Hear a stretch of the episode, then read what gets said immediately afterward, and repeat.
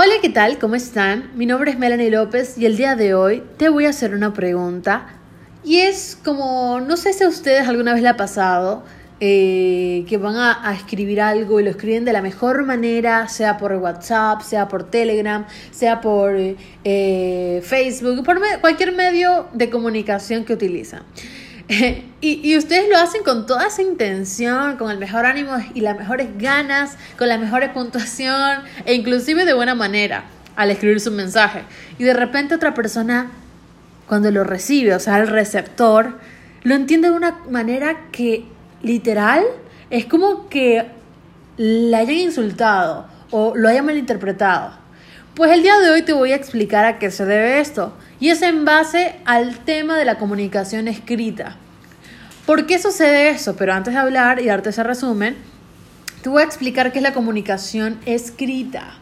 La comunicación escrita, sin duda alguna, la hemos eh, mantenido desde, desde, uf, desde inicios de la vida, desde los Homo sapiens. Y bueno, esto se establece a través de la palabra o de cualquier otro código escrito, donde el emisor, o sea, nosotros, o tú, o la persona que envía el mensaje, el que lo escriba, lo envía. Entonces, este es el medio donde se comparte el conocimiento de este código, que también se llama escrito.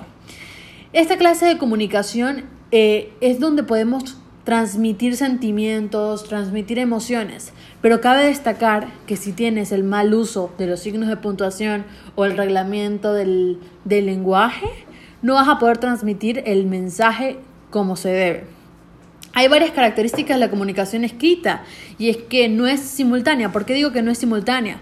Porque no se recibe el mensaje a medida que se va produciendo, sino que escribes lo analizas y luego lo transmites, sea en emisora, o sea en radio, sea en, en una imagen, sea en un texto periódico, bueno, en diferentes medios. Y también otra es por qué permanece en el tiempo. Esto se debe al escrito logra persuadirse y perpetuarse, la palabra no se la lleva el viento. Entonces, también debe respetarse las reglas, como les mencionaba, porque son unas puntos esenciales para poder diferenciar puntos y comas, signos de interrogación, cuando estás alegre, cuando estás triste. Y otra, los mensajes son planificados. ¿Por qué digo que son planificados? Porque por más mínima que sea la comunicación, la manera que formulas el contenido es una manera de cohesión y coherencia. O sea, tú analizas y envías a veces sentimientos, a veces envías cartas como para un trabajo, para una reunión, para una cita y metes sentimientos, metes temas, metes estudios, metes eh, mucha información que nunca se debe solamente a tema amor o tema trabajo, sino que hay un sinnúmero de tipos.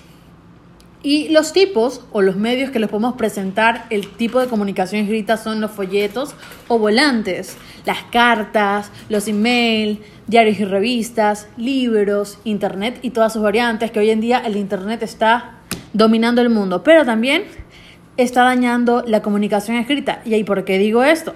Porque si bien sabemos, desde que aparece el Internet y las redes sociales, las personas hemos dejado de respetar los signos de puntuación, la cual obviamente nos va a afectar a la hora de comunicar, porque si tú no utilizas un punto o una coma de vida, vamos a llegar a mal comunicar.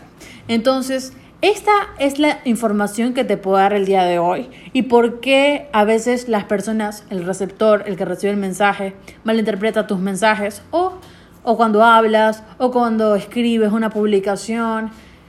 Siempre y cuando tú tengas las reglas muy en claro de la comunicación escrita, vas a poder emplearla y poder utilizarla de manera adecuada. Nos vemos para la próxima.